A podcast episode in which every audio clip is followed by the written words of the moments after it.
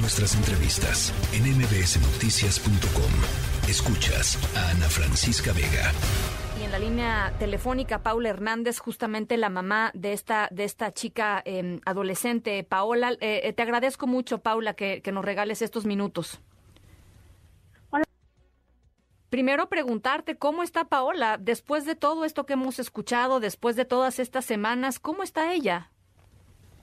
Pues ahorita se encuentra, este, pues, como es de pensarse, triste, pero a la vez también reconfortada por sus compañeros que, eh, pues, la apoyan en estos momentos. Este, ella tiene muchas, este, muchos amigos, la reconfortan y eso es la que me la está haciendo fuerte en estos momentos, pero pues la verdad también devastada al darle la noticia el día de ayer de que la escuela sería reaperturada y que ella pues no tendría acceso a dicha institución por el momento. Eh, ¿Cuál es el argumento, Paula, que les dan los papás, los, los padres, madres de familia, los directivos de la telesecundaria? Eh, porque más allá de que esté en el reglamento de, de la telesecundaria, pues hay de fondo algo, algo más, ¿no, Paula?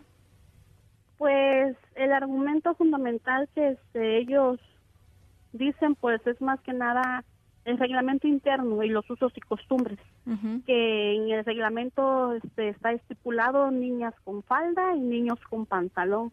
Y lamentablemente, como usted lo dice, sí, yo siento que ya va más allá de, de un simple reglamento, ya va más allá, ya es algo quizás más personal, algo de orgullo que pues quizás ahorita en el momento están de que no me ganas y no me ganas. Yo no he entrado en una batalla de lucha contra ellos. Yo solamente lo que estoy pidiendo es que les respeten a mi hija sus derechos y claro. pues ahora sí que su forma de vestir de ella, ¿verdad? Claro. Cuando cuando ella eh, te dijo, Paula, que quería utilizar eh, pantalón, eh, ¿pensaste que algo así pudiera suceder? De hecho, este fue un proceso muy difícil también para mí como madre porque pues esto viene sucediendo ya desde el preescolar, pero lamentablemente uno como padre está muy equivocado al pensar que tú puedes obligar a tus hijos a veces a hacer lo que ellos no quieren o los obligas pegándoles. Es lo que a mí me avergüenzaba reconocer que yo antes para ver a mi hija como niña tenía que recurrir a los golpes pero después entendí que la que estaba mal era yo como madre por no escucharla, por no apoyarla y de que ella ya tuvo este conciencia de sí misma, ella empezó a vestirse de pura ropa de niño y yo no puedo hacer nada contra eso más que apoyarla. Em, ¿Cuál es la cuál es la em, Em, los, los escenarios posibles. Decían cambiarla a otra escuela en una comunidad eh, cercana, pero supongo que eso implica para ustedes pues muchísimo trabajo eh, para llevarla y acompañarla o a una institución privada. ¿Cuál es, ¿Cómo están viendo los siguientes pasos, Paula? Eso fue una alternativa por un momento que este que me propuso el IEPO pero pues como yo se los dije, yo no estaba de acuerdo con que mi hija fuera removida a otra institución porque eso implica gastos de traslados, comidas y sin pensar en el peligro al que ella se expone al viajar todos los días a otra comunidad. Claro. Es un tema, pues, por lo que te escucho, Paula, pues ya de principios, ¿no? O sea, eh, eh, no aceptar la discriminación a la que está siendo sujeta eh, Paola. Así es, así es. Yo también siento que ya es más eso. sus, sus amigos, dices, la están apoyando eh, y ellos no, digamos, regresaron a la escuela ahora eh, y no hay algo que, que, digamos, un diálogo que ellos puedan eh, entablar con las autoridades de la escuela para que no sea esto un tema. ¿Cómo, cómo ves a los, a los chicos? Pues lamentablemente hoy tampoco fue abierta la institución, desconozco el por qué. Eh, se había quedado ayer en el acuerdo de que la institución sería abierta, más que nada porque, como yo comenté con las autoridades, que yo quería poner todo lo que fuera de mi parte para que eso se solucionara y sobre todo para no afectar a los demás niños y los demás padres que pues no son involucrados porque realmente no son todos los padres.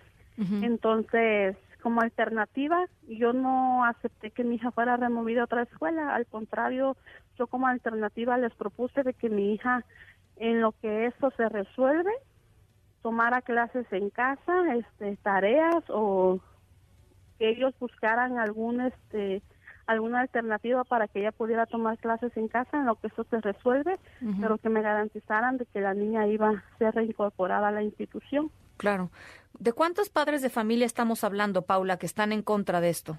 O sea, digamos, si tuviéramos que dividir, no sé, es el 50%, es más del 50%, más de la mitad de los padres de familia. ¿Cuántos, ¿De cuántos estamos hablando? Mire, lamentablemente yo considero que son menos del 50%, pero lamentablemente somos una comunidad muy pequeña donde a veces no hablamos, no decimos, omitimos votos por no este tener enemistades, por no este por miedos a represalias y la verdad este desconozco por qué lo están haciendo los padres, este la verdad no todos votan, este unos abstienen, pero no, la verdad es una situación que me tiene a mí este devastada como madre, pero también al mismo tiempo me reconforto. ¿Por qué? Porque yo sé que el que mi hija quiera usar pantalón no lastima a nadie, el que mi hija quiera usar pantalón no la va a hacer una delincuente, una drogadicta, al contrario.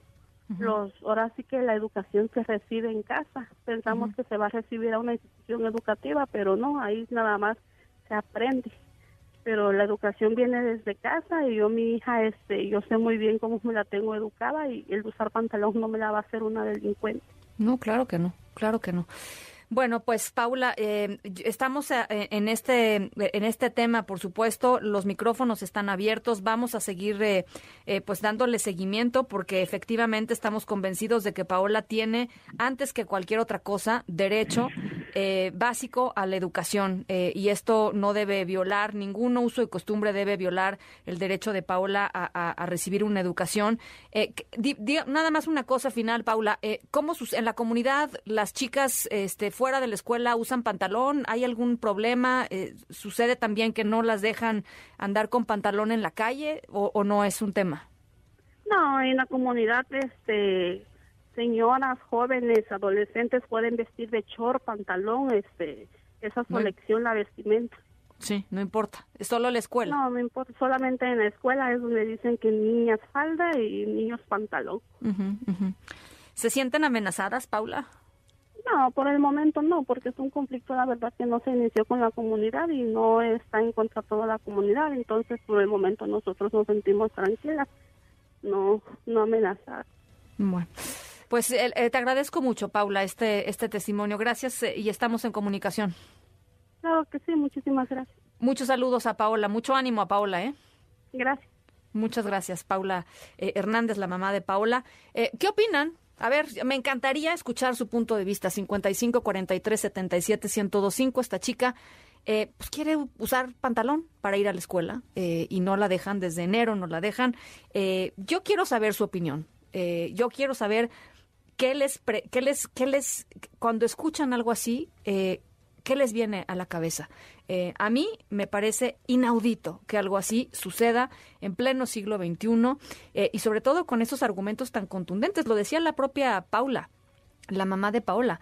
Eh, el hecho de que mi hija se ponga pantalón no tiene absolutamente nada que ver con quién eh, eh, va a convertirse ella de grande o si su desempeño va a ser bueno o malo o si es una buena o mala persona. No tiene nada que ver con eso. Pero me encantaría de veras eh, escuchar sus comentarios 55 43 77 1025. Los estaremos esperando por acá y leyendo, por supuesto. La tercera de MBS Noticias.